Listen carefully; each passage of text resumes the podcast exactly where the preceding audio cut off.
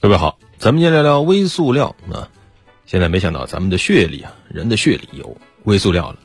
咱们的生活实际上离不开塑料，你衣食住行，反正肯定要用得上它。那塑料很方便，但是现在呢，污染也越来越严重啊。有人说，可能人类灭亡了，塑料依然还会沉睡在大自然里面。而更可怕的是呢，咱们人类还在呢，但是呢，它已经通过血液渗透到人体内的各个器官啊。近日又有一份。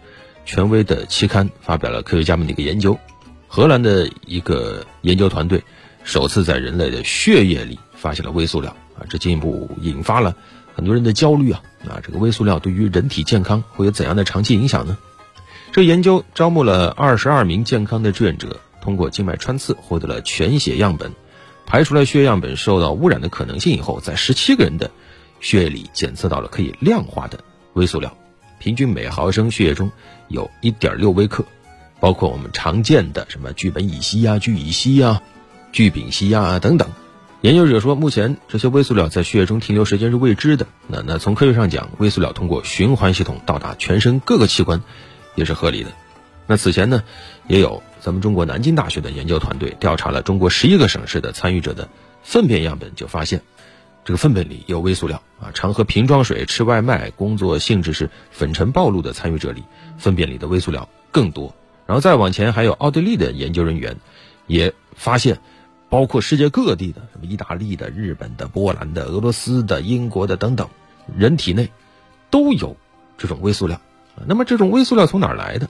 实际上，微塑料呢这个概念是二零零四年才有的，当时英国科学家提出，就是粒径小于五毫米的。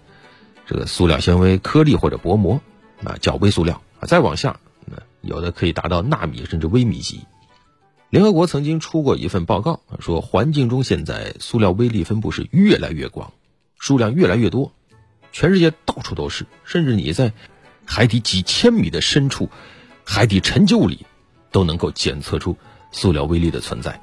啊，到底是哪来的？目前判断，微塑料的污染多元化，有陆地来源。有海洋来源，陆源的微塑料是主要来源，主要是两种，一种呢是初生微塑料，就是工业需要制造的，包括生活中的什么化妆品呐、清洁用品呐，你像用的牙膏里就有，纺织品、纤维服装里都有。这些微塑料是通过废水处理厂排放到河流等水体里的。然后呢，就是次生微塑料，就是大型的塑料垃圾，经过物理的、化学的、生物的过程，然后慢慢的分裂，体积减小。变成了塑料颗粒啊，微塑料，它呢可能会从海岸线或者通过河流污水管进入海洋。那么，怎么进入人体的呢？这回血液里检测出的微塑料，判断是来源于各种生活用品啊，你像有矿泉水瓶、饮料瓶、家用电器的外层材料、食品的包装材料、外卖餐盒、包装薄膜、塑料袋等等，可以说几乎遍布了。日常生活的方方面面，当然人类并不是唯一受害者。目前已经有超过六百九十种生物体内都发现有微塑料，就是包括人类在内，几乎所有生物都在被微塑料威胁着。那我想大家很自然会担心，那微塑料进了我们体内有多大的坏处呢？现在科学家指出，可能有以下几个方面：首先，消化道损伤，啊，影响某些生物的繁殖率、体内的酶活性；另外呢，这些微塑料还会影响体内微生物群落。啊，说白了，你不是老喜欢喝酸奶吗？要引进这种菌那种菌，那你微塑料一进去，那你的努力可能就白费了。还有可能引发炎症啊，目前有研究证实，在有些条件下会引起炎症反应、细胞损伤，还有会破坏免疫系统啊。通过我们的胃肠系统，它转移到淋巴循环系统啊，它甚至会影响到还没有出生的婴儿啊，它通过胎盘被婴儿吸收，还有更可怕的啊，导致癌症。等多种疾病啊！美国科学家此前出具报告说，塑料的一些化学物质会扰乱人体内分泌系统，导致包括癌症、糖尿病、生殖障碍等等疾病，还有造成胎儿、儿童神经系统损伤。那么，我们怎么样才能让我们的身体少吃塑料呢？真的很难。你说现代生活有什么不塑料？之前日本 NHK 有个记者挑战过，过一下无塑料生活，把生活里。有塑料制品东西通通拿走，结果那个实验进行不下去，刚开始几乎就崩溃了。把整个家里的塑料制品拿走以后，你发现连牙膏、连牙刷、连眼镜、连灯，一个都不剩。这还是你看得见的塑料制品呢，还是你想象不到的一些东西里也会藏着塑料微粒。你像果蔬等农作物，你要吃东西吧？但是呢，之前中国和荷兰的一个联合研究就发现，有一些农作物像小麦等等，它的作物根部的裂缝就会吸收土壤和水里的微塑料，然后，哎，传播到可食用部分。几乎你所有的饮食里，通过食物链传递都可能有微塑料。还有你的饮用水，研究发现，瓶装水里的微塑料含量是自来水的二十倍以上。瓶装水里的微塑料平均是每升九十颗粒，按照。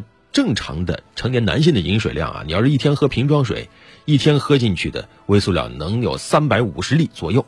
如果只喝自来水啊，烧开了以后喝，那可能一天喝进去的微塑料大概是二十粒左右。真想不到啊，本来高价买瓶装水是为了水质更好，对吧？但没想到还有这个坑等着你呢。那你不喝塑料瓶饮料就没事了吗？喝水摄入的微塑料也只是冰山一角啊。有论文显示，人类每年摄入的微塑料量可能能达到四万到五万粒，如果常喝瓶装水，可能达到二十万粒。而且这个数字还只是保守估计，因为它统计食物的时候只算了鱼、贝类、糖、盐、酒精、自来水、瓶装水，还没算更多的一些食物呢。所以实际的微塑料含量值高不少，这真的是让人很头疼。因为塑料渗透到我们生活的方方面面，你普通人避开又不容易，怎么办？目前，普遍的研究结论是，最好从源头上进行控制，停止或者少生产塑料制品，还来得及的。因为世界上大概有一半的塑料都是二零零零年以后才生产出来的，自然环境本身是不会产生塑料的。难道二零零零年以前咱日子就过不下去了吗？当然，你要一下子制止塑料很难，但是呢，在塑料污染问题得到妥善解决以前，我们每个人至少可以做到。尝试用更环保的材料去替代塑料制品。你想一想，你用的每一个塑料制品，最后都有可能回到你的体内，这个挺可怕的吧？啊，这才是真正适用于“没有买卖就没有伤害”这句话的。好了，本期就聊这么多。